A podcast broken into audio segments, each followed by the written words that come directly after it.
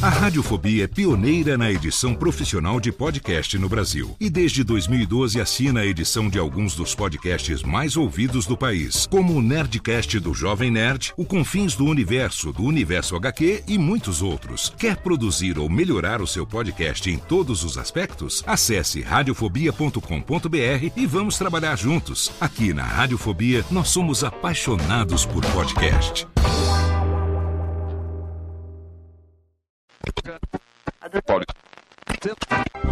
Esse é o novo Laguna Grand Tour, o carro dos seus sonhos. Financiar sua viagem com BB Crediário é a melhor forma de curtir o carnaval. BB Crediário, relaxe. Tecnologia alemã, design que nunca sai de moda e três anos de garantia. Amor assim, nem em final de novela. Volkswagen, você conhece, você confia. Há 35 anos, a Rede Globo faz você chorar, se emocionar, vibrar, sorrir, amar. Globo, um caso de amor com o Brasil. Geraldo Barreto. Maria Cristina, mãe de 12 filhos. Lúcia Luna, mãe de 22 filhos. Luiz Alberto, mãe de 14 filhos. José Silvério, mãe de 16 filhos. No mês das mães, o Plaza está doando 10 mil litros de leite para as crianças carentes do NAC e da ACD. Chegou o Volkswagen Lotus, o estilo dos próximos anos. Esse é o time dos sonhos que todo mundo quer ter, mas só a Ford produz. É a linha de caminhões leves Mercedes-Benz, os leves que pegam no pesado. Quem disse que um carro não pode ser apaixonante, precisa conhecer o Stratos. Novo Clio. Pequeno grande carro brasileiro. Cláudio Gomes Branco. Claudinho Branco. Todo domingo, às 8 da noite, você tem os melhores lances e os gols do domingo. Filmando a rodada. Domingo, 8 da noite, na Record, a força do esporte. Neste mês, neste ano, a Elos curte o seu quarto ano de vida. E você, cara, que apoiou e transou, segura aí esse muitas graças, thank you, merci, arigato e tudo mais. Elos, um T de roupa. ZYR56, Rádio Excelsior Sociedade Anônima. Cavalinho, o fino em caninha. Campari, salute Campari. Henrique Regis. Grandes nomes do rádio, da locução, grandes vozes. Mas muita gente não conhece suas histórias, porque alguns não estão mais aqui para contar pra gente. Por essa razão, eu, Antônio Viviane e Nicola Lauleta resolvemos homenagear as grandes vozes da locução para contar aqui as suas histórias na série de podcasts Voz Off. Com a gente e para vocês, Carlos Henrique Correia, Kaká.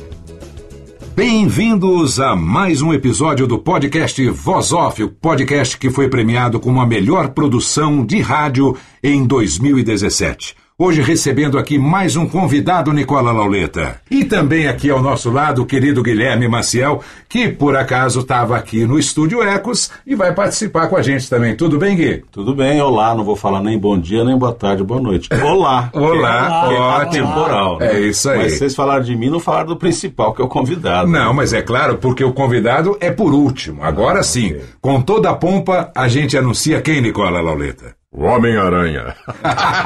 Boa! Boa! Carlos Henrique Correia da Silva. Kaká! Tchá, tchá, tchá, tchá, tchá. Esse negócio de o Homem-Aranha, a gente já pode até falar disso daqui a pouquinho, viu, Kaká?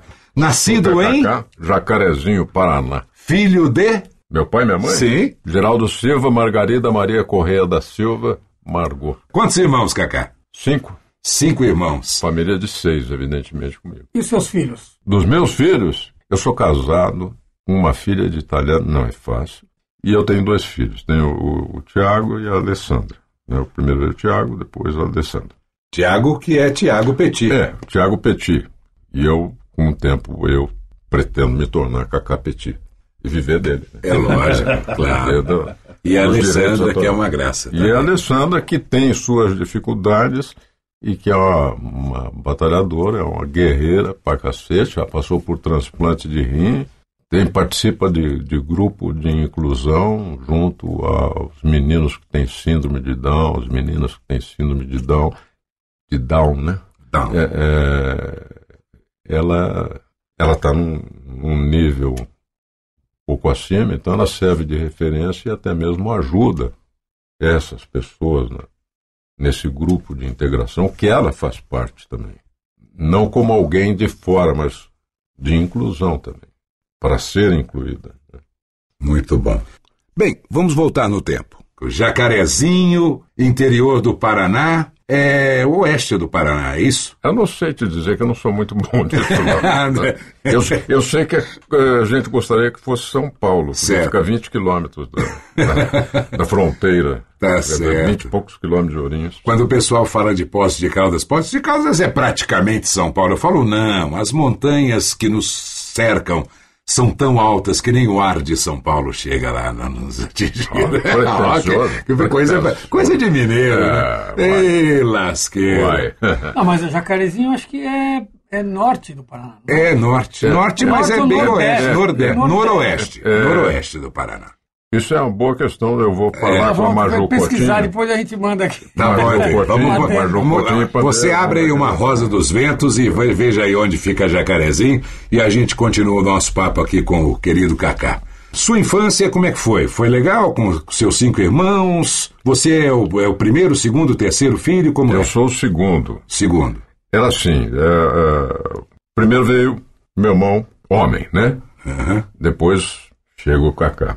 Aí tenta-se Mais uma menina, né? Não, Tem- tenta, tenta. Ah, e vem a menina. Aí tenta o quarto para ver se empatava. Certo. Veio mais um menino. Aí tenta o quinto para não ficar é, 3 a 1 né? Certo. Veio um casal de gêmeos. Ó, que bacana. E aí então encerrou-se a produção. muito bom, muito jóia. Mas a infância foi legal. É, cidade interior, né? Não existia televisão. Você brincava na rua, brincava de pique. Tudo que a gente achava e ainda acha que mais saudável que hoje. né? Bem mais. Então, é, tudo coisa de uma época que valeu a pena. E como é que veio essa influência cultural que acabou culminando com você lá no rádio? Porque eu sei que teu pai e tua mãe têm uma história, né? A tradição cultural da cidade de Jacarezinho. É, eles, eh, sempre se dedicaram a- ao teatro amador, né? desde, desde a época de estudantes. E Mas nessa, qual a profissão do seu pai? meu pai é comerciante, Certo. E sua mãe minha era mãe é professora professora. de matemática. E, E atriz? é, e É, atriz, louco. é, entre seus personagens, ou suas personagens, Dona Xepa. Então, é, a, a- a formação deles né, profissional é essa e, e, paralelo, levando o teatro. Meu pai é um dos grandes responsáveis pela construção de um teatro em Jacarezinho, que foi inaugurado a questão de 18 anos atrás. Mas que foi, foi um teatro que eu vi desde o primeiro tijolo. Né? Sim. E é, é- e é uma coisa. é, não é. Não é uma empresa, é uma fundação. É, é, Mas na época que não existia o teatro fisicamente, eles representavam em alguns outros. sim, É, representava inclusive nas cidades vizinhas. Representava, na época tinha o cinema, né? Uhum. O, teatro no interior era o cinema. E pi- o, o interessante disso tudo é falar dos ensaios, porque como a gente era pequeno, né, tinha eu e o, o meu irmão mais velho, muitas vezes os ensaios eram feitos em casa ou nas casas dos outros participantes, ou de quem estava dirigindo a peça, e a gente pequeno acompanhava. Ia com os pais. Ia com os pais. Tem até peça de teatro que eu fui levado como nenê. Fiquei lá no- nos bastidores de nenezinho. Então eu tinha essa, essa veia artística. Agora o rádio apareceu com o tempo, né? Veio. Você estudou lá o primário? Fiz, não, eu fiz, fui até o científico, a época era É. científico. Depois, em 72, que eu vim para São Paulo. Mas nesse período aí, eh, eu não sei precisar quantos anos tinha, mas acredito que seja os primeiros cinco anos de- dos anos 60, eu tive uma doença, que era uma, uma, uma doença que já não, não se falava mais no Brasil. E até mesmo por isso de difícil diagnóstico, que é aquela doença que sai do mapa, né? Que chama, chama-se CRUP. Essa doença, o que ela faz? Ela, ela te pega, acho que é uma bactéria, um vírus, que é, é, o normal dela é dar na garganta. Na garganta é mais fácil você descobrir, mas você tem que descobrir em tempo. Porque o que, que ela faz? Ela tampa a garganta. Uhum. Então você morre asfixiado. asfixiado. E no pulmão é que eu tive. Que aí sim é a dificuldade de, de você diagnosticar. Mas eu tinha um tio médico, é, um excelente cirurgião e um excelente clínico. Ele pediu os exames para confirmar o que ele achava que era, que era CRUP. E eu estava com CRUP no pulmão, extremamente contagioso. Então eu fiquei isolado, fiquei só com os meus pais, com, com quem trabalhava em casa. Os meus irmãos foram para as casas de parentes, deixei de ir em escola, não podia receber visita, nada. E na falta de televisão, minha companhia era o rádio. Jacarezinho só tinha uma rádio, que era da Coligadas, que é, para quem não sabe, ligada a Tupi, né? Uhum. A TV Tupi, muita música caipira, tal, não sei o quê, papapá. O que diferenciava um pouco era Música e Alegria Colinos, né, que é o São Girardi, né? Uhum. Era um programa é, exportado, né? É. Digamos assim, da capital para o interior. É, em LP ou uhum. acetato né? É. Acetato. acetato. Acetato. É quem apresentava é o São Girardi? É. é. Música e alegria, Colinos. Diretamente dos estúdios da Odeon em São Paulo, Brasil. Especialmente para esta emissora, cumprimenta-os Estevão Sangirardi. Fique ligado, pois vai começar.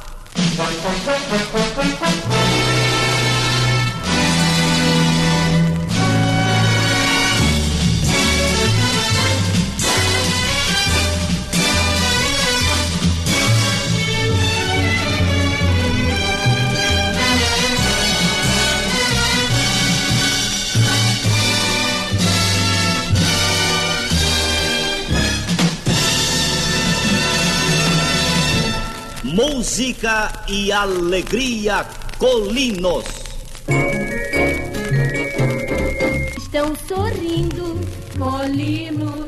Estão felizes. E a- a- aí, aí você, você tinha lá eh, The Beach Boys, The Doors, Beatles. E você podia ganhar esse programa, que seria o LP. Mas para isso você tinha que pegar uma embalagem Colinos e escrever na embalagem e tal, para ser sorteado. Eu ganhei todos os programas. na época eu ganhei todos os programas. Então foi aí que veio a questão de rádio. Mas Também ela- tinha bastante gente para escovar dente em casa. Sabe quando você está doente?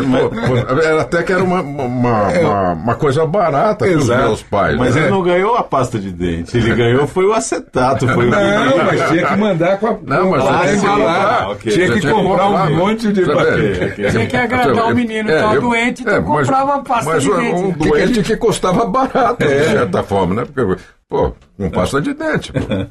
não, não era com videogame. Eu ganhava uma coisa né? quando eu ficava doente de uma tia que era casada com uma pessoa de maior possibilidade. Eu ganhava maçã e pera e água prata. Olha que beleza. É, porque isso era raríssimo. A gente. Maçã, só aquelas duras que a gente tem da roça. Pera, também, só as duras. Né? Empedrada, né? Nossa. O, o rádio em si, né, que eu- o Viviane sabe disso, que nessa questão da, da parte artística, tudo, eu, eu queria ser a comediante. Né?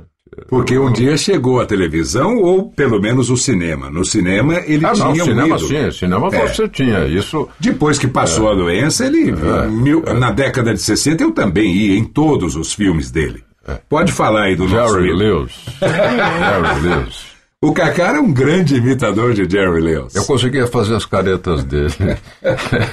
conseguia fazer os trejeitos dele. Como tinha Cantinflas, né? É, o próprio Chaplin. Vou pedir para o É, Nicola, nesse assim, momento, Nicola, quando a gente fala um pouco do Jerry Lewis, pra você colocar aquela musiquinha ele tocando máquina de escrever enquanto. Coloca de fundo aí pra gente continuar falando um pouquinho dele.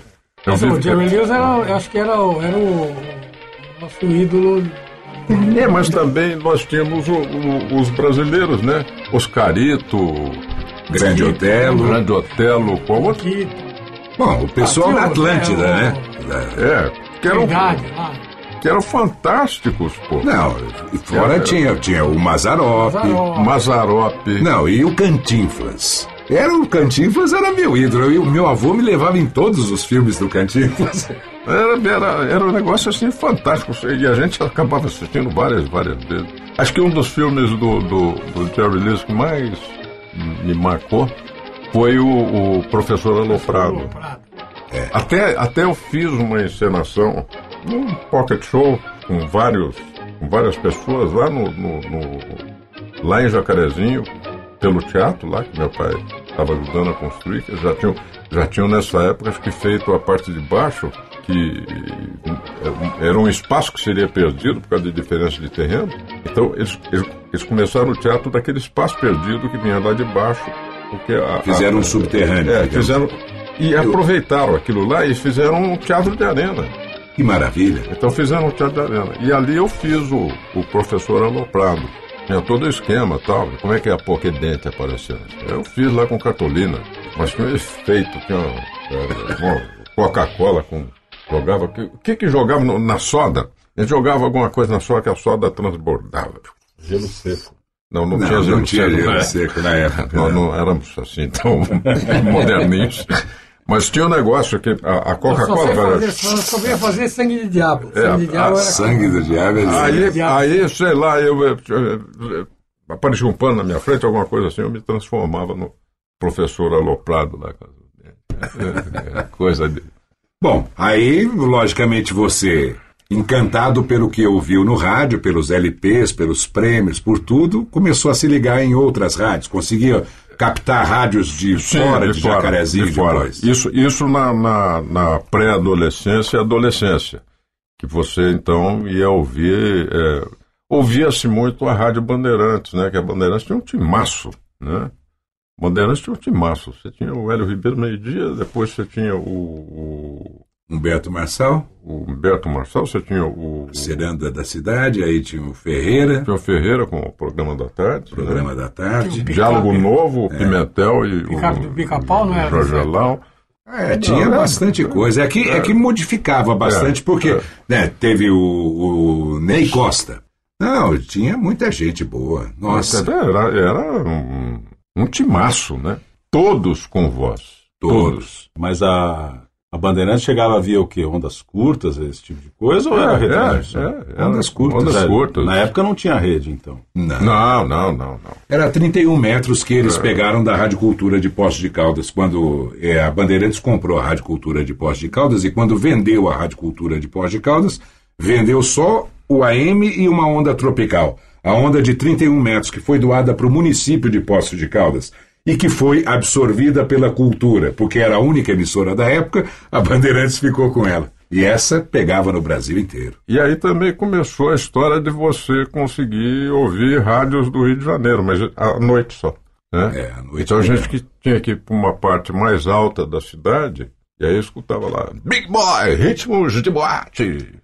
Que foi uma figuraça também que eu tive a oportunidade de Depois conhecer na vida. ele. A seguir, ritmo de boate. Hello, crazy people.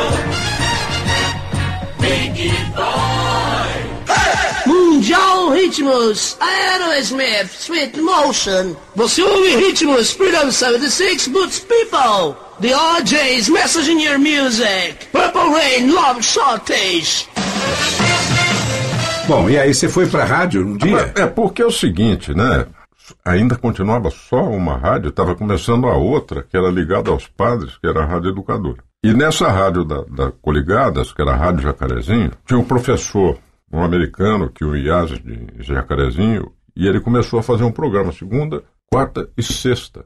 Que ele pegava lá os grandes nomes internacionais tal, e tinha um programa de meia hora. E era legal, porque né, e o cara falando, só com sotaque, falando com aquele inglês perfeito e tal. E a rádio no interior tinha muito, era lairairai, né? Aí tinha um lairairai contra o iê, mas era muito mais lairairai que iê, Aí eu pedi para o gerente da rádio se eu não poderia fazer um programa, né? Como tinha o do Scott, Harold Scott Johnson, na segunda, quarta e sexta, bati na mesa, mas isso é para pontuar o segunda, Não, quarta e sexta. tá autorizado. Aí, terça, quinta, sábado, para fazer um programa. Mas aí também entrava música brasileira.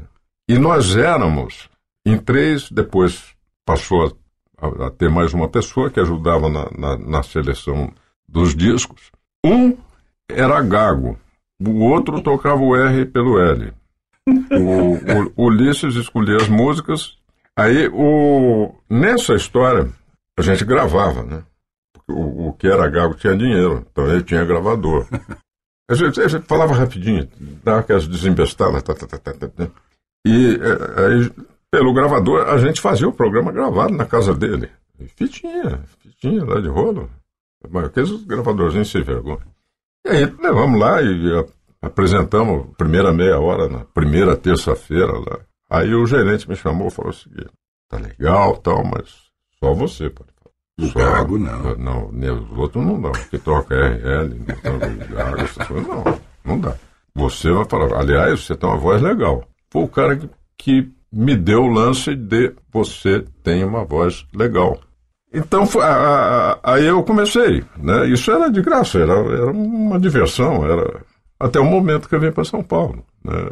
Vim para fazer faculdade de comunicação, que aliás... Que ano foi isso, Cacá? 72. 72. Agora, quando surgiu a faculdade de comunicação, né, você, você fala numa família que, que em interior, em 1967, 68, que você não vai fazer engenharia, você não vai fazer medicina, você não vai fazer direito, e não existia faculdade de comunicação. O meu avô era um negócio extremamente preconceituoso. Né? O, o cara que trabalhava em rádio, de certa forma, entre aspas, tinha até um, um pouco de razão. Tinha muito alcoólatra, né? É- é- era um mercado que era visto como meio que prostituído, né? Era- O mercado É, das artes artista- si, é, ser é, é- era uma é- puta barra é ser artista. é. Existiam, sim, alguns assim, mas existiam exceções. Estão aí até hoje, sobrevivem até hoje, as exceções. Né? Estão aí na Globo, estão fazendo novela na Record. E eh, ah, o, o mais interessante de tudo foi que partiu do meu avô materno, que seria o mais velho de todos ali, o que teria maior possibilidade de preconceito com relação a essa profissão. Ele que apoiou. Não, Ele me procurou pela cidade com a revista Manchete embaixo do braço, foi me achar na casa da namorada, pra, com a- já com a página marcada, abriu para mim e falou: ó, tá aqui, fizeram uma faculdade para você. é, é lógico que os meus amigos, meus tios tal, tinha que. Meu tio, tio irmão da minha mãe sempre falava: não, engenharia eletrônica vai ser o máximo. A gente ia viajar com ele, ele ficava, engenharia eletrônica, engenharia eletrônica, engenharia eletrônica. Tinha dois tios formados em direito. Então ficava essa história tal, não sei o que. Papai não tinha, não tinha restrição, com os meus pais não tinha esse tipo de restrição. Mas realmente fizeram faculdade para mim. Então aí em 72 eu vim para São Paulo, de modos que, né? De modos que, é. Aí comecei a aí procurar alguma coisa, né? Eu entrei na faculdade, eu cheguei em janeiro. Entrei Qual na é o- a faculdade? Qual foi? Objetivo. O objetivo. O objetivo. A primeira turma do Objetivo foi uma turma extremamente privilegiada. Porque é muito difícil você ter professores que estejam no auge de suas atividades. E eram professores de A a Z, de direita à esquerda. E todos eles bem-sucedidos. Então tinha chefe de redação de Jornal da Tarde, de Estadão, tinha alternativo, que era o Sérgio de Souza, que era bondinho. Sérgio de Souza é um espetáculo, É, Um monte de jornal perseguido, censurado. É. Né, Então eu tive a oportunidade de ter esse leque de professores, né? de esquerda à direita. Isso é fantástico, porque você conhecia os dois lados, você vê as duas coisas. Isso no auge de uma ditadura militar.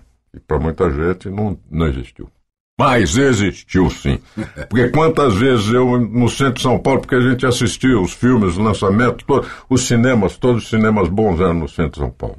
E tinha a, a sessão de lançamento, era normalmente meia-noite. Então a gente ia para o centro da Sessão cidade. maldita. É, não, era lançamento, né? É, Era- era- é, acho é. que era, era tipo gala, não sei o quê, papapá. Era sessão da meia-noite, lançamento, grande Gatsby, as coisas assim. E, pô, de repente parava o exército na rua, te pegava, mandava você pôr as mãos na parede, os caras vinham colocar o metralhador, metralhador nas suas costas, pedir documento e tal. Essa é a realidade da época. E voltando lá, então na, na, na faculdade eu também tinha o meu lado de imitador. Eu tinha uma facilidade muito grande para imitar. Eu talvez fosse a, a não censura, porque a gente, a gente quando começa a trabalhar em rádio tudo, a gente pega um caminho que a gente começa a se autocensurar e fica muito mais criterioso. Então você deixa de arriscar, deixa de... Olá, tudo bem? Aqui é Paulo Henrique Amorim. Nós estamos aqui para, vamos dizer que o Lula não deveria estar preso, mas está, né? Então, é, é, eu tinha essa facilidade de imitar, de brincar, de... E imitava os professores do cursinho do Objetivo. Kobayashi tinha um professor de inglês, o Arnon. Oi, gente! É, e, e- e aí, no intervalo do cursinho, as pessoas iam para a sala, eu- sala de 200, 300 alunos, sei lá, iam lá para a sala que eu estava, que era para ver as minhas imitações. Eu imitava também o que era o. aquele, que- como é que a gente chama? Dedel, né? Sim. Que era o tal de Getúlio, cara escroto pra caralho. E já chegava na sala coçando o saco, chupando os dentes e tal. E ele me pegou imitando, imitando essas pessoas, inclusive ele. Mas aí ele achou legal, ele virou meu amigo, virou parceiro. virou passa, porque ele virou, né? De repente ele era o bedelzão lá que dava porrada em todo mundo. Aí ficou simpático na minha imitação. Então ele, se tornou um pouco de astro, né? Se sentiu, Certo, né? homenageado. É, homenageado. E, e aí, dentro do objetivo, eu fiquei super conhecido. Depois fui para a faculdade e tal. é, é, aí até o Digênio já sabia quem eu era. Já me, chamava para conversar às vezes. Primeiro semestre de faculdade, a partir do segundo, eu nunca mais paguei a faculdade. Digênio falou: não, você vai ser assistente professor de, de, de cinema, de televisão. Você- daqui para frente você não paga mais a faculdade e tal. Mas assim, umas atitudes. Era aquela coisa de você ser do interior, não ter aquele esquema absurdo de, de se autocensurar e ganhar as pessoas pela sua simplicidade e pela sua ousadia.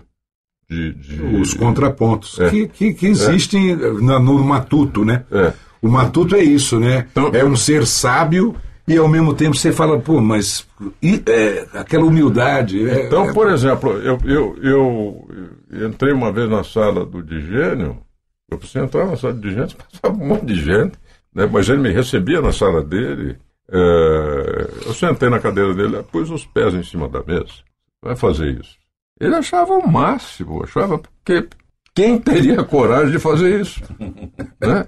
É aquela coisa, a ingenuidade, da pureza, da, sabe, da, da, da brincadeira sem, sem agressão, sem. Você estava se sentindo à vontade É, ali. Super pronto. à vontade. É. é. E assim, assim foi minha faculdade, assim foi. Inclusive, o Digênio me indicou para que fosse a Jovem Pan, trabalhar na Jovem Pan. E, Até então você não estava em rádio. Não, não estava em rádio. Mas- Eu estava tentando. A- a- Ele indicou a mim e a um tal de Milton Neves. Porque também fazia. É Fazia, verdade. é, é. Fazia a faculdade junto. comigo. O Milton ficou lá. O Milton começou bem por baixo, né? Começou, acho que fazendo aeroporto, se não me falha. Não? Detran, ele É. Detran, é, é. Mas fazia, fazia Ah, sim. de tempo, É, aeroporto, isso, não sei o quê, papapá, papapá. Detran E era o segundo o- emprego, E era o. Fernando Vieira de Mello, né? O Fernando chefe, Vieira- o Fernando chefe de Vieira jornalismo. Mello, É. Mas muito arrogante. Já chegou, eh, eu cheguei para conversar com ele, já me detonou sem me conhecer. Você não sabe nada, vocês são os moleques, vocês não sei que, vocês não sei o que, vocês não têm experiência de vida, vocês não sabem. me incomodou aquilo. Eu falei, peraí, eu sou moleque, não tenho a experiência que você tem. Vocês nunca foram a uma, a uma prisão, vocês nunca entraram no sistema carcerário. Não precisava entrar no sistema carcerário para ter experiência de vida. Né? Aliás, era o tipo de experiência de vida que eu não queria ter. Né? E, é. e aí eu, eu. Ele só foi falando verdades, mas até então essas é, verdades. Mais, mais uma... Não, não, verdades que você, assim, pô, mas para que, que eu preciso ter isso aí? Né? Mas, é. você, mas você foi para a Jovem Pan para trabalhar como jornalista. Ou é, como não, locutor, eu já trabalhar ou, lá. que tivesse. Era comunicação. Era, o repórter, o é. locutor tal. Aí eu virei pro Fernando e falei, ó, oh, Fernando, depende muito dos negócios, questão de experiência de vida. Eu tenho uma experiência na minha vida que poucas pessoas têm. Eu tenho dois primos que são muito próximos da minha idade, um é um ano pouquinho mais velho que eu, o outro é 20 dias mais velho que eu, que são limítrofes. E que na minha vida eu tive que ser exemplo, eu tive que ser inclusão junto à sociedade, apesar de ser uma cidade do interior. Eu tive que defender, eu tive que brigar por eles. E quem é que tem uma infância assim? Que vai criando esse tipo de, consciência, de responsabilidade, de ter que ser exemplo. Né? Então, peraí, que isso. Vamos falar de experiência sobre vários aspectos, pô. Eu posso não ter a experiência que você tem e tal, mas eu sei mais ou menos o que é uma vida, eu sei o que é uma dificuldade. Inclusive o fato de vir para São Paulo, morar em pensão, tudo, aguentar é, é, é, gente frustrada, porque gente teve que abrir sua casa para se manter, né, com dignidade uhum. e tal. E aí, não aconteceu nada. Tive oportunidade também por um amigo de faculdade, o Pedro. Jorge? Ronco. Ah, Ronco. Pedro, Pedro Luiz Ronco. Pedro Luiz Ronco. Trabalhava na Bandeirantes. Aí ele Essa tomou, história eu... Ele falou, pô, eu vou, vou, vou levar você lá, vou ter alguma coisa. Falei, ah, eu vou preparar. Tá? Aí num, numa viagem que eu fiz para Jacarezinho, sei lá, fim de semana, tá? eu gravei lá na rádio, fiz um programa lá na rádio, gravaram. Ele me deu uma fita rola. Aí o Pedro falou, não, vou levar lá, vou, vai lá no fim do, mais ou menos no final do programa do Hélio Ribeiro, aí eu vou apresentar o Hélio para você, mostrar o seu trabalho para ele. Aí ele foi mostrar, a, a, a, foi pegar a fita, a hora que eu cheguei na Bandeirantes, ele pegou a fita, o Hélio ainda estava fazendo o, o programa, e, e, foi lá no no, no, no, no, estúdio ao lado? Não, não era um estúdio, era um departamento técnico. Sim. Né? Uma técnica de, de, de, de conserto, de coisa de. Né, para consertar gravador, para consertar microfone e tal, não sei o que, papapá. Porque a fita tinha sido gravada, aquele negócio de canal, dois canais, não sei o que, gravada hum. atrás, arararara, tinha que pegar num gravador específico, tal, não sei o que. E ele pôs lá e o cara que estava tava mexendo no, no, no, no gravador, gravador pôs o som alto. De repente, a, a porta a porta desse, de, de, de, dessa técnica é, é, aberta com chute. E vem o Hélio Ribeiro. Quem é? Quem é?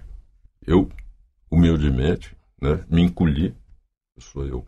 Tá me imitando! Porque não sei quem! Irororó! Iroró! Poder da mensagem. Né? Aquelas coisas. Né? E o, o. Eu sei lá, podia até mesmo estar tá imitando. Né? Mas, pô, o cara se sentir tão ofendido assim por um moleque de, sei lá, 18 anos de idade, pô. Aí eh, ficou com meu telefone, tudo, aí me ofereceu para fazer a madrugada. Não dava, né? Eu estava fazendo faculdade, tudo, não tinha condição de pegar uma madrugada na Bandeirantes e ir para a faculdade depois. Não uhum. tinha essa, essa possibilidade. Acho que nessa vaga acabou entrando o Sérgio Boca.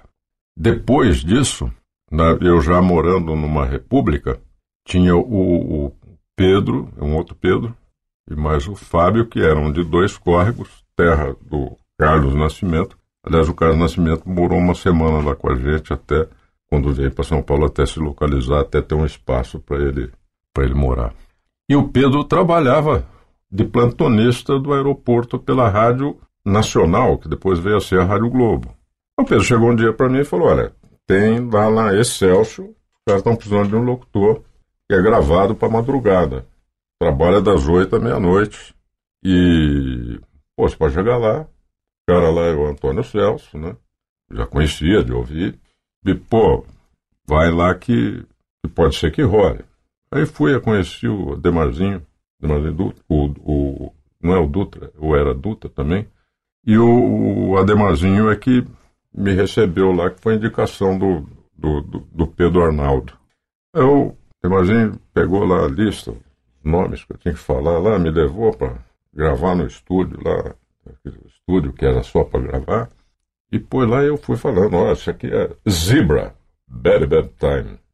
Só se tocou nessa época esse tal de Zebra, Bad Bad, bad, bad Time. time. E então me dava as dicas tal, e eu comecei a falar tal. Nisso, o Antônio Celso está passando pelo corredor, a porta do estúdio estava aberta, ele encontrou com o Wellington. O Wellington conta essa história. Olhou para ele, ó, a voz do cara, tal, não sei o que, tá, tá, tá, tá, tá. Aí veio conversar comigo. Falou, é o seguinte, daí tal. Vem aqui amanhã, no meu horário, eu começo com o Top Hits às 6 horas da tarde. Vem aqui, chega aqui às 5 e meia. Falei, tá bom. Aí fui lá no dia seguinte. Eu estava concorrendo com locutores e mais locutores que já trabalhavam, que gostariam de ir trabalhar na Excel. Tinha gente da Record, da, da Tupi. Se candidatando àquela vaga. Aquela vaga. E aí o Celso começou o Top Hits lá às 6 horas da tarde. Pegou e falou: senta aqui, Léo. Léo. Senta aqui, faz o programa. Abriu o programa tal, senta aqui, faz o programa. Que eu vou lá para a sala do Abreu. O Abreu, né? Seu Abreu. Abreu era o, o, gerente das rádios, é. né? Era o cara que mandava. Vou lá para a sala do Abreu, ouvir com ele e ver o que ele acha. Meu coração batia aqui. Aqui no pescoço. Não sei como é que a voz saía. Estava mais fácil sair o coração do que a voz. Ele voltou, pegou e falou assim: você está contratado, o Abreu gostou. Então foi assim que começou com o rádio, né, para valer.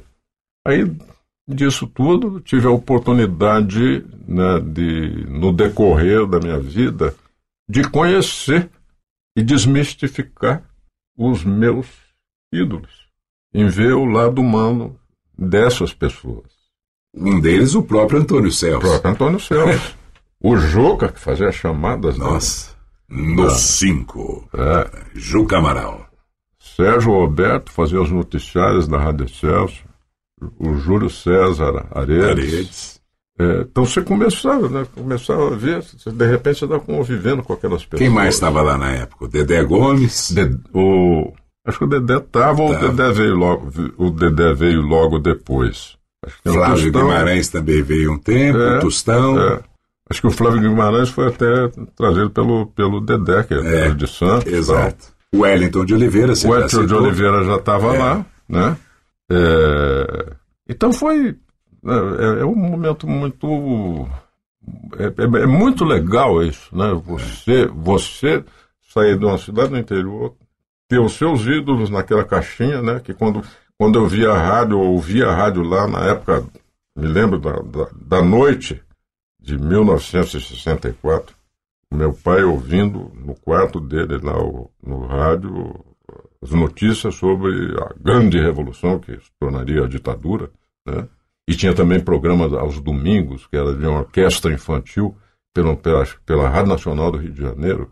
E eu, eu ficava abismado, eu ficava imaginando como é que pode caber, mesmo que sejam crianças, sei lá, 30, 40 pessoas dentro daquele negócio lá, dentro da caixinha do rádio. é, a nossa ideia era é, essa. Como é que Também pode? pensava então. Você, aí você sai disso tudo, dessa infância, dessas passagens todas, né?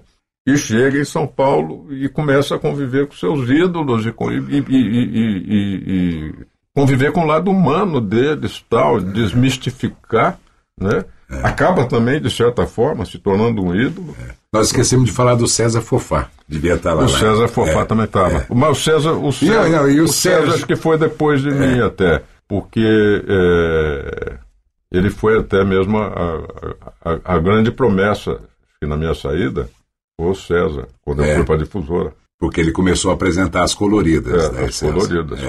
Também tinha o outro o lá, Sérgio Chamberlain, Chamberlain também. É. É, o Tostão, acho que a gente falou. Mas conta aquela história, porque todo mundo, o Antônio Celso, já teve aqui no nosso podcast Voz Off. Você pode é, acessar aí o episódio do, do, do, Antônio Celso. E conta a história do, daquela grande é, criação que você fez, né, Celso? Porque a Celso era conhecida como a máquina do som e lançava LPs. E o Kaká. Era, uma, era, era, é. Eu fazia o flashback. seis horas da tarde no sábado. Nós éramos, na época, separados por vidro, né? Tinha um uhum. operador de som, Luiz Merlo, do outro lado, e eu aqui sozinho. Na época fumava, né? A gente fumava pra cacete dentro do estúdio. Então ficava eu, meu cigarro aqui e o Luiz Melo lá do outro lado. Às vezes ele conversando com alguém e tal. Eu peguei a, a, a folha da, da, programação e comecei a escrever a palavra Excelsior formando um carro de Fórmula 1. De tal forma que as letras, por exemplo, o Excelsior e a primeiro, o, e... C, o primeiro C fazia a primeira roda do carro. Uhum, né? O, o, o, o, o, o, o seria o, logo da própria Globo, né? que na época era um globo. Era aquele né? globinho, é. O R dava margem para ser o aerofólio traseiro. Isso. Né? O E na frente para ser aquele aerofólio dianteiro. Né? Uhum. E o, o, o, a cabecinha do piloto, que seria o pontinho no I. Né? É, muito legal. E aí eu, eu peguei aquilo lá, fiz despretensiosamente. Você que tem o LP da máquina do som com esse carrinho desenhado, foi uma criação do Cacá. É, tá lá, tem até os créditos, não? É. A Bahia a arte final foi feita por um amigo meu de Jacarezinho, que na época trabalhava ali na Santa Cecília. Como é que chamava o supermercado que tinha ali? Pegue é, Pague. Não, não, não. Eletro Radiobras. Eletro Radiobras. Ele fazia. morava ali. É, morava lá. Ele fazia as do artes. Do lado eu pegue pague, do outro lado. Ele fazia as artes do, do Eletro Radiobras. Tinha, tinha tipo uma agência dentro do. Dentro do mercado. Dentro do mercado. Acho que era Palésio o sobrenome dele. Que era amigo meu de infância de Jacarezinho. E a gente se encontrou assim, por acaso também, acho por causa da região e tal. E aí eu levei para ele e falei, Palés, eu preciso transformar isso aqui numa coisa legal. Mas isso porque, pelo papel só ali, o Antônio Sérgio já tinha achado do cacete, já tinha levado para o Abreu ver, e aí o departamento comercial, e eu recebi por aquilo.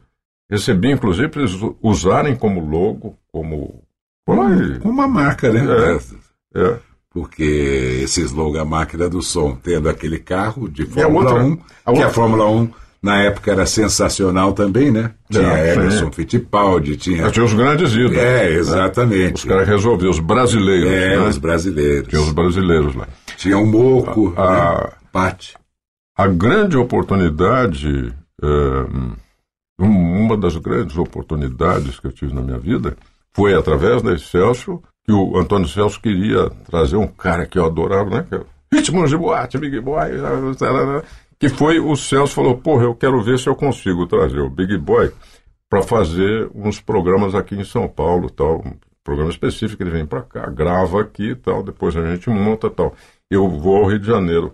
Falei, quando você vai? Eu vou, eu vou com você. Fui por conta própria. Eu também quero ir para o Rio de Janeiro agora ouvir um pedacinho do Big Boy e o Kaká continua a história. Big Boy apresentando o baile da pesada, o verdadeiro barato. Let's go, crazy people!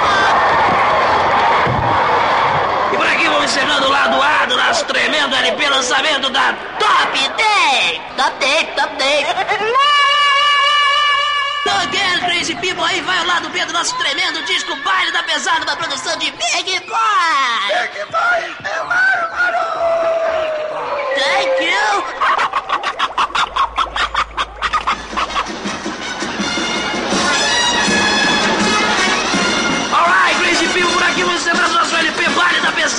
Pesada, tremenda lenha, produção de Big Boy! Bora, né? Eu não vou puxando meu careca agora, vai, vai, só velho, wow, crazy people, tchau!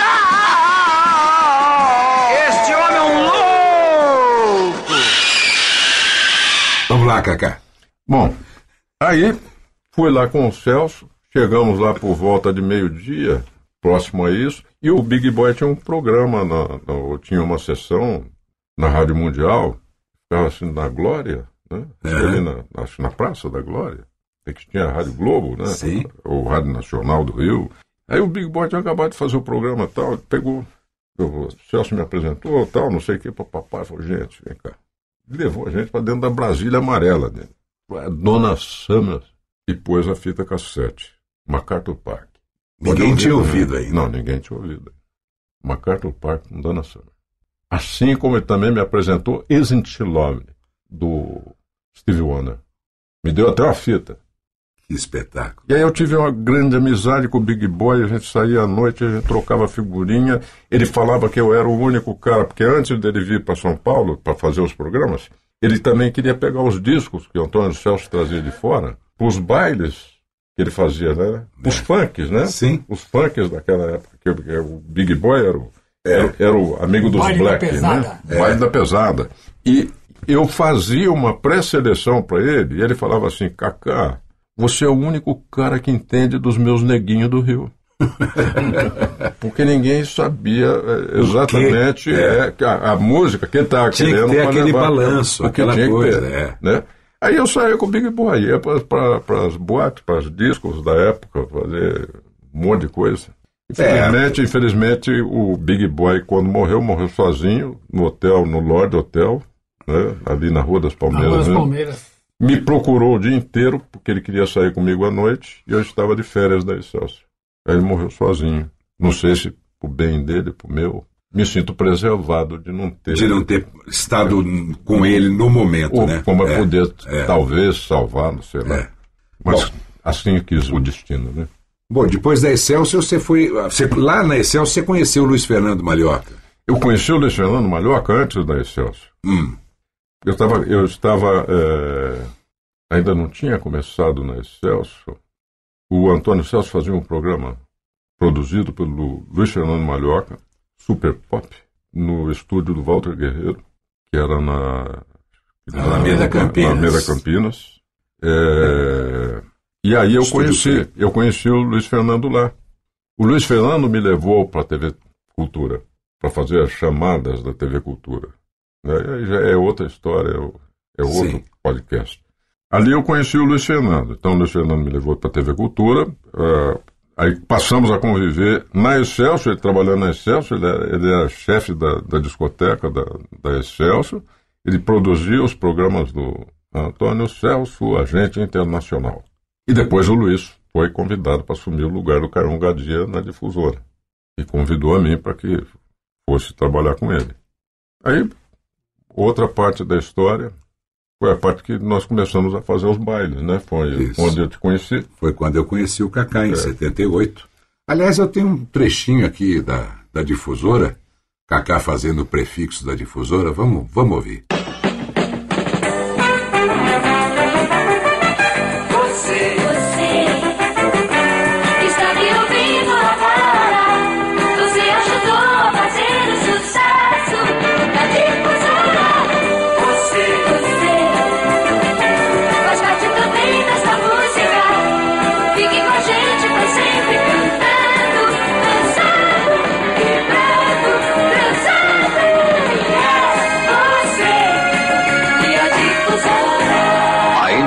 Difusora São Paulo, 960 kHz, ZYK 692. Na difusora a gente se conheceu. A gente se conheceu. Eu comecei a fazer no madrugada, por quê? Porque o Wellington de Oliveira também me indicou para ir lá falar com o Luiz Fernando Malhoca. É. Porém, não tinha vaga na difusora. Aí eu fui para Tupi e aí comecei. Um dia o preguinho, nosso querido Luiz Carlos Araújo, teve que ir é, até a cidade dele lá. Eu fiz um horário após o Darcio Arruda. Assim, isso- no ar também na difusora. Me testaram no ar na difusora. Imagina o Darcio, que era a voz padrão, o máximo, né, terminando o programa dele com, aquela, com aquele tema de amor da difusora. E aí eu entrei tremendo também, com o coração na boca, igual você aquele dia, né, Celso? Tá louco. É. E dali da difusora a gente fez um, um sucesso absurdo com, apresentando os bailes da difusora. Né? Exato. Agora, eu achava muito estranho, eu ia um, pra levar só a minha voz, né? Chegar lá para fazer uma, uma discoteca, tal, não sei o quê, papapá, papapá, e eu falei, não, não, só isso. É que eu comecei a inventar os personagens, né? Aí ele veio com aquela história dele lá da infância, que ele É, gostava. E aí fez esses personagens. Por isso que, que ele falou Cacá, o Homem-Aranha. Não é brincadeira isso. Ele se vestia de Homem-Aranha e ia pro baile. Não, eu- isso aí foi até meio que encomendado, ó, a questão do Homem-Aranha. Porque era assim, eu aproveitava as coisas que, Que estavam, estavam acontecendo. acontecendo. Então, Frank Sinatra ia se apresentar no Brasil, acho que pela primeira vez, né? Ficou lá no Maracanã. Plaza. Ah, É, sim. Ficou no Maxud Plaza, tal, não sei o que, tá, tá, tá. E aí eu fiz o Cacá Sinatra.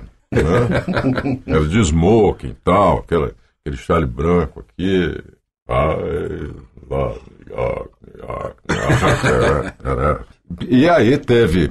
É, Super-Homem. Super-Homem. Porque foi o lançamento lançamento, depois de anos, É. lançamento do Super-Homem. E o lançamento do Super-Homem era muito legal, porque eu entrava de paletó e gravata, chapéu, óculos, subia em cima de uma das caixas, aquelas puta caixas lá de, de, de som, né, da, da, da Moby Dick, ou sei lá de quem Da que era, Magic, da discoteque. Magic, né? É. E aí, no telefone, pegava um telefone, não era celular, era um telefone normal mesmo, como Super-Homem, né? Aí apagava a luz, de repente eu pulava de cima daquela caixa aqui embaixo, já vestido de super-homem com efeito de pólvora. Você falou em gelo seco? Nada. Pólvora. Super Cacá. E a Super galera Cacá. vibrava. Ah, a galera vibrava. Ah, sensacional. Negócio fantástico. Aí tinha negócio de. é, A contratação do jogador do Corinthians. Ah, o, o Caçapava. Caçapava. O Caçapava é, é, é negro, né? Negão mesmo, né? Aí eu, eu fiz o Cacaçapava. e, e era lá no estádio do Corinthians, né? Era lá no, baile no lá. ginásio. É, no- no ginásio do Corinthians. lá no- no- Tinha nada de Itaquerão, tá, gente? É. Aí eu, eu com meia preta, com, com, né, com as mãos pintadas de preta, com, com colã preto no, no, corpo, né?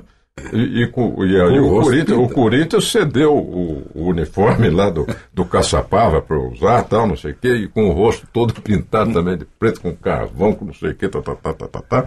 E o, o- aí eu jogava para as pessoas lá, na- apresentação, o Cacá sapava, eu chutava as bexigas. E eu sabia que tinha aqueles caras escrotos, né? Aqueles caras na época podia fumar. Sabia que os caras iam lá e ia meter o cigarro lá para estourar a bexiga. Dentro da bexiga tinha talco. É, é. Então já eh, foram coisas assim. É, ali, é, é, Sheik Kaká e as odaliscas de Bagdá.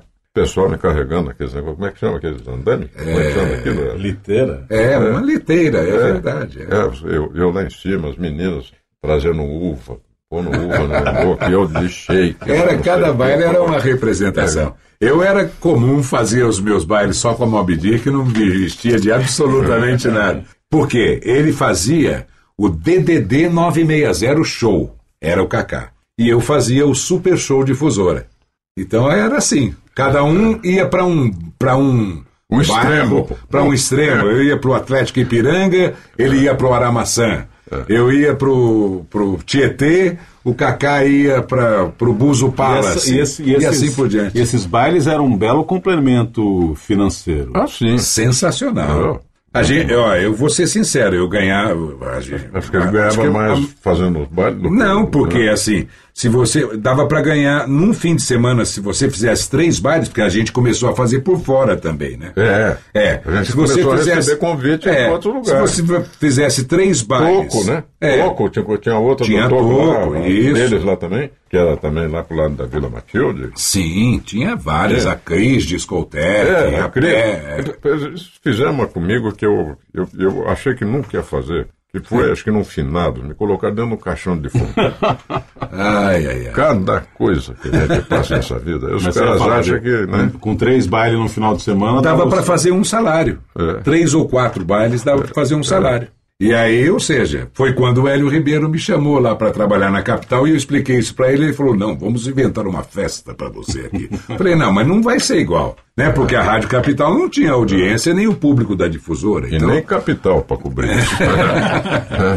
ai, ai, ai. então nós tivemos, né, essa fase maravilhosa. Foi lá que eu conheci o Jorge Elau, que eu perguntei um dia é, no, no estúdio do Paulinho. É. Eu vi o Claudinho Branco chegar para gravar um comercial. E eu, pego, eu achei estranho aqui. Eu falei, mas como assim? Ele vem aqui gravar comercial? É, ele cobra para isso. Aí eu peguei o Elau, o Darcio saiu da difusora, foi para Tupi, o Elau veio para a difusora. Eu falei, como é que é esse negócio de gravar comercial? E fui atrás. Anos depois, e aí eu estava na MCR e o pessoal perguntando: pô, e aquele rapaz lá, ele não grava comercial? Falei, ele não gosta. Ele não gostava, né? Ele não gosta. Não gostava, né? Ah, mas chama ele pra vir aqui com a gente. Aí, eu, Cacá, os caras estão chamando você lá, vai lá. Eu achava que não ia ter prazer, mas é, é que a gente tocou no. Né, ficou um assunto lá do Homem-Aranha que eu. Que ah, eu, desculpa. Né, que, eu, tá. que eu quero só retomar aqui, porque É. aquilo foi encomenda, porque tinha o grupo Teia. Ah, sim, é, o que era do Marcão. É, do Marcão. Que muitos trabalhos fez aqui no Ecos Estúdio. E aí, eles, eles sabiam dos bailes e tal, e, e, falavam, pô, vamos fazer um show e tal. Eu falei, então vamos, Homem-Aranha e o grupo Teia. né? Aí fizemos, eh, eh, eles, eh, eram máscaras, eles, eles colocavam máscara do, do Kiss, colocavam máscara dos Beatles, e eu ficava lá em cima só anunciando as músicas e tal, mas é, é como se fosse uma teia de aranha, né? Formando a teia de, de aranha montada lá, com os fios, com não sei o que. Tá, tá, tá, tá, tá. Sensacional. E tinha, e tinha um jogo de, de slides. Você não tinha essas coisas de telão, cacete a quatro. Tinha os slides, então tinha os slides do, do, do do. né? É, um negócio interessante. A gente Muito bom. Aramaçã, foi Aramaçã. E no. no Buzo Palace.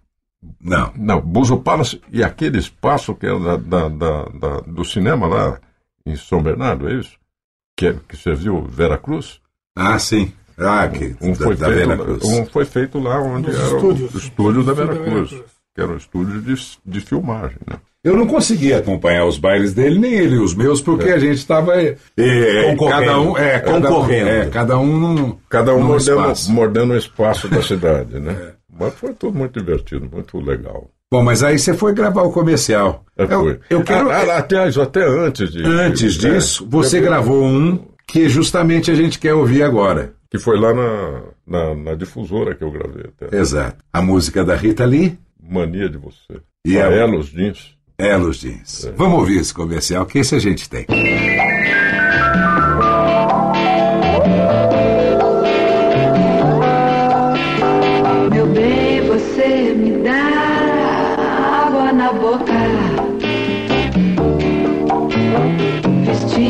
Fantasias, tirando a roupa. Olhada de suor, de tanto a gente se beijar. De tanto imaginar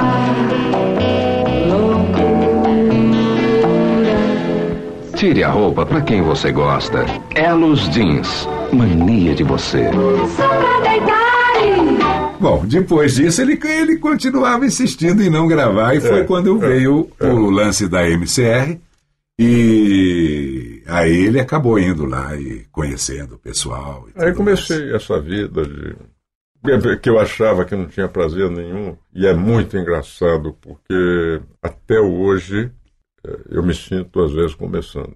Se eu faço um trabalho legal, bonito, aquilo me dá um prazer tão grande, como se fosse o primeiro da minha vida. É muito legal, né? É. Eu consegui buscar prazer nesse tipo de coisa, nesses 30 segundos, nesse um minuto, nesse. Num, num vídeo interno de mais de, três É, minutos, é, qualquer é. que seja. Eu- sabe, me dá. Eu, eu, às vezes, até mesmo fazendo alguma coisa de graça, algum negócio que você faça é, com um Benemerente. amigo, é, é. Eu, eu, eu, eu acabo ligando para saber, e aí, bicho, como é que é? Ficou, não ficou? Como é que ficou legal? Pois passa para mim e tal. Eu tenho ainda essa. essa Esse cuidado e é, essa- é, esse- essa juventude dentro de mim. É, não é, e, e orgulho, é, né? não, é, orgulho. acho que de- tem um, tem, tem um, um todo de- artista gosta de, de- de- do seu é. trabalho. E você tem algum texto que você lembra desses comerciais antigos, por exemplo? Duelos Jeans? Tire a roupa para quem você gosta. Elos Jeans.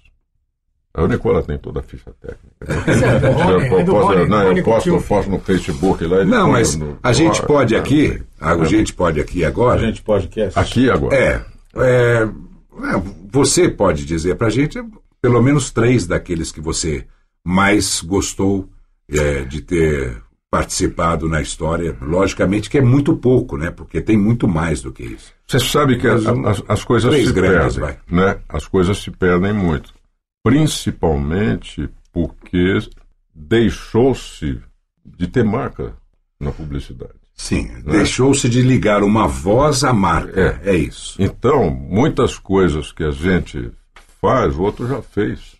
Ou venha fazer depois. Então fica difícil você é, é, é, ter de fato assim uma bela referência.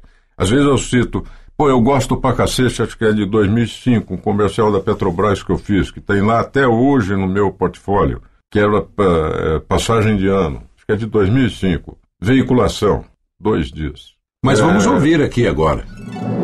Petróleo no Brasil? Isso é sonho.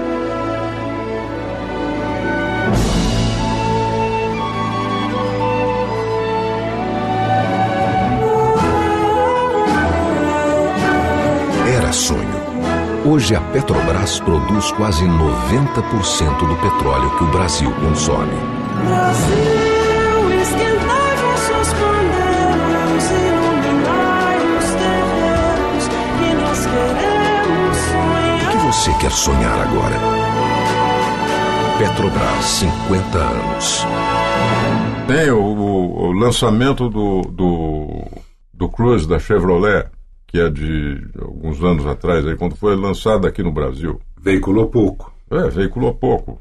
Sei lá, duas semanas. Tem os Volkswagen. Volkswagen tem, mas não- eu não sou um cara só, eu, Volkswagen. né? Não, mas você fez Ué, alguns, eu, sim, eu alguns fiz, sensacionais. Eu fiz, eu fiz vários. Tem inclusive com, com, com criação do Nicola Rádio, né? Que é que isso aqui eu, eu tenho um pouquinho de Brasil aí a, é, é, e sempre que era assinatura Volkswagen, você conhece, você confia. Tem aquele comercial da, do menino com a bola. Ah, sim, aquele, aquele comercial do menino com a bola foi para comemorar o cartão real Tetra, que era com, acho que era a história do Romário, que era do Banco Real. Aquilo também ficou num período tão curto e e é um- uma narrativa maravilhosa. Uma coisa contida, tal, não sei o que, que os caras se acham moderninho hoje, esse negócio de voz natural, de, de voz normal. Aliás, isso é bullying, né? Ficar mandando a gente fazer voz normal. Isso é bullying. Um Mas você continua aí no mercado fazendo vozes, a- a- a- as que forem é, solicitadas para você, não é isso? Ah, sim. É ótimo. Eu, na medida do possível. É isso aí. Tá bem então, Kaká. É, bom, a gente faz uma coletânea aí com alguns comerciais do Kaká. Certo. E agora a gente agradece sua presença aqui. Se você quiser dizer mais alguma coisa aí para quem. Ah, ele gosta muito de fazer os Photoshop do, do, do Facebook também. né? Ele adora isso. É a praia, é a diversão dele. É, não, eu me divirto com o negócio de Photoshop. Eu, eu, até o Carlinhos Towson, saudoso Carlinhos Towson, pegava, ele, ele tinha uma certa admiração por essas coisas que eu fazia. Por, n- numa época eu, eu, eu tá extremamente envolvido com o Clube da Voz, com o site do Clube da Voz, com as redes sociais do Clube da Voz. E o Carlos Towson fala, pô, Cacá, pô, você está além do seu tempo. Eu falei, não, eu, eu, eu procuro usar a tecnologia a meu favor. Esse era o argumento que eu tinha. E continuo tendo. Usar. E, pô, tudo era tão difícil, de repente fica tudo tão mais fácil. E você tendo criatividade, você pode desenvolver um monte de coisa com aquilo que te oferece ali. Bom, para a gente não ter que fazer uma segunda edição com o Kaká, só uma leve pincelada a respeito das suas passagens por televisão. Nós trabalhamos juntos na TV Cultura, né? A primeira foi na TV Cultura, você começou lá com o Luiz Fernando, que te levou, como voz off primeiro. É, aí, aí nessa, nessa, eh, andando pelos corredores lá, o Ricardo Novo, que era, fazia parte da programação, eles precisavam de um apresentador para documentário. Aí o Ricardo Nova falou, pô, tem esse cara aí que está fazendo as chamadas, que é um cara legal para de vídeo tal, não sei o que, papapá, papapá. Eu fiz o teste para fazer o câmera 2. E aí foi que comecei a trabalhar. Na época não tinha teleprompter. É, não. né? Na cultura. Não tinha teleprompter. Era difícil, né? Você olhar aqui no papel, olhar para frente e tal. E mesmo o teleprompter ele derrubava muita gente, né? Porque é, é, às vezes falhava. Então eu desenvolvi uma técnica para saber onde é que eu estava no papel que estava aqui embaixo. Eu pegava o original e numerava de duas em duas linhas. Um, dois, três, quatro. Então aquilo que estava lá, estava dois. Eu via que tinha, que tinha falhado no dois lá e eu vinha aqui no papel, caía no dois. Técnicas, né? Técnicas. E depois foi para Globo também. na sua passagem na cultura, eu cheguei lá e o Maciel estava saindo de lá, né? Ele falou que eu peguei a vaga dele. É, verdade? Não, mas- eu estava começando, eu estava começando na carreira de rádio e ficava circulando, trabalhava de 8 à meia-noite lá na Rádio Cultura. E eu trabalhava só de meia e meia hora, porque eu era o locutor noticiarista, porque tinha um apresentador e o noticiarista. E nesses intervalos de meia hora eu ficava passeando lá pelos estúdios da TV, que eu achava o máximo. E aí eu conheci o Ângelo Vizarro, que também é nosso colega no Clube da Voz, e ele falou assim: olha, eu estou saindo daqui eles vão precisar de um apresentador. E eu fiz os testes e eu fui aprovado. E eu fiz então o telejornal Informação. Foi, acabou ficando pouco tempo, uns 35 dias. Eu queria ter feito mais, mas afinal não deu certo. E nesse período eu cheguei a apresentar, num final de semana ou dois, um, um jornal com o Kaká. Eu fi- fiz, eh, apresentei com a Madeleine Alves. E apresentei com você também, quer dizer, na verdade vocês apresentaram comigo, né? Porque eu era Claro. muito pequenininho. Não. E aí, quando eu saí do, do Informação, quem veio me substituir foi o Antônio Viviane. E aí a gente fez alguns jornais juntos também. É. Fim de semana, É. gente que faltava. E, era, e que- tinha também o, na época que eu também fiz com ele, o Júlio César Sim, Aredes. sim. Que Também também fiz estava lá na época. Bom, aí você foi para Globo, fez o Jornal Hoje. O Jornal Hoje. né? Não, é, hoje é Jornal Hoje. É, jornal hoje. Eu fiz o jornal hoje, parte local. É, mas o Globo foi um- uma experiência não muito agradável na minha vida, porque não sabia muito bem o que eu estava fazendo lá, não. Ou eles não sabiam o que, que eles queriam fazer comigo. Mas valeu, valeu, porque a Globo tem aquela coisa de você não poder errar, né? Isso é, isso é, é- é- é muito nítido. Tem aquela coisa de que se você sair da Globo, você não é ninguém. Você é o que é, porque você está dentro da Globo. E eu fui demitido da Globo. Não tenho o menor problema com relação a isso.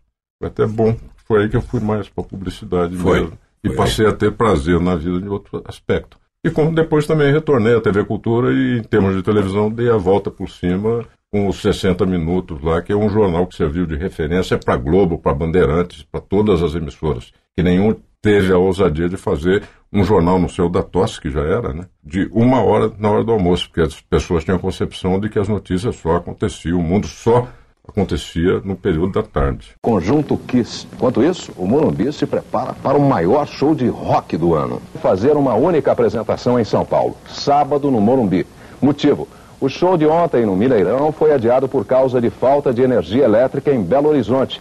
Os ingressos para sexta-feira valem normalmente para sábado. Então, é, e para mim, para mim, participar disso aqui é muito legal, porque eu sei que um monte de ídolos Já estiveram já aqui. estiveram aqui e de repente eu estou usando o mesmo espaço deles.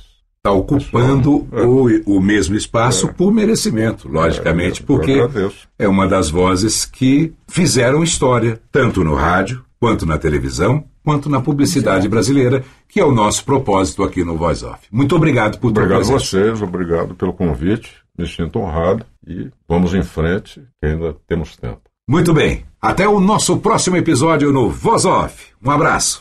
E para finalizar esse voz off com o Kaká, só locuções do Kaká. Para começar, a do lançamento do Chevrolet Cruze que ele falou durante a entrevista.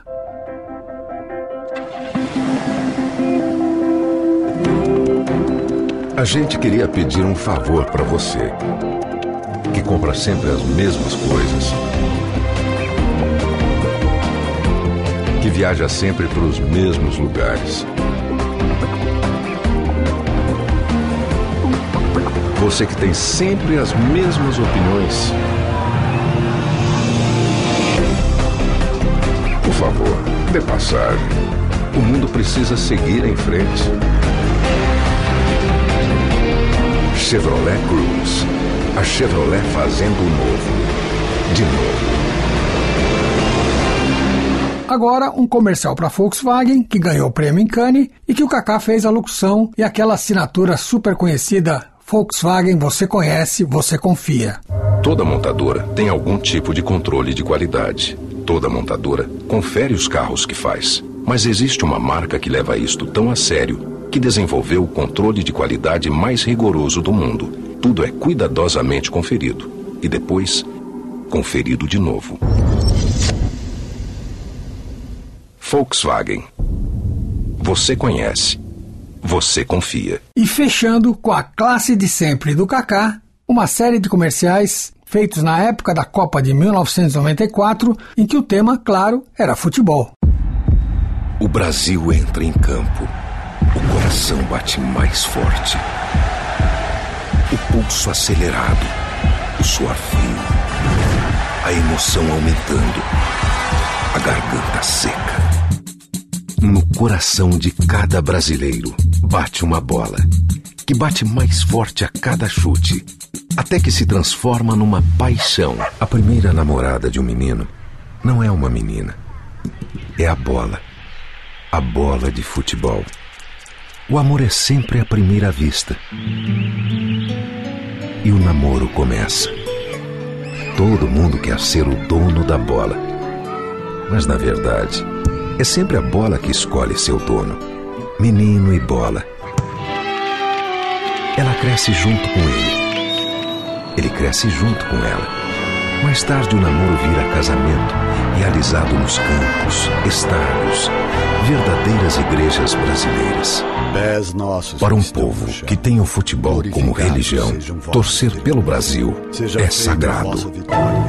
O futebol no Brasil é bem diferente do futebol nos Estados Unidos. No Texas, esse é um gesto de comemoração. Mas na Itália, é um verdadeiro insulto. Estão dizendo que o Brasil não é mais o país do futebol. Que absurdo. Nós que demos ao mundo um rei e tantos príncipes, não podemos entregar o jogo agora. Vamos acreditar no nosso talento, na nossa magia. Acreditar, porque o que está em jogo não é esta ou aquela partida, é a alegria de um povo. É a torcida do Brasil, futebol e paixão. É bola na rede, Coca-Cola na mão. Coca-Cola, Pelé e você, juntos, na paixão pelo futebol. Este foi mais um podcast da série Voz Off. Criação, produção e gravação: Antônio Viviane e Nicola Lauleta. Trilha musical: Alexandre Monari. Gravado no Ecos Studios em 2018. Este podcast foi publicado pela Radiofobia Podcast Network. Olá, eu sou Léo Lopes e quero convidar você a ouvir o Pod Notícias, a sua dose semanal de informação sobre o mercado de podcasts no Brasil e no mundo. Um podcast curtinho de 15 minutos com o resumo de tudo que acontece nesse universo do podcast que cresce a cada dia e que chega até você toda segunda-feira às 7 horas da manhã no seu agregador de podcast preferido e também no YouTube. Acesse agora em podnoticias.com.br.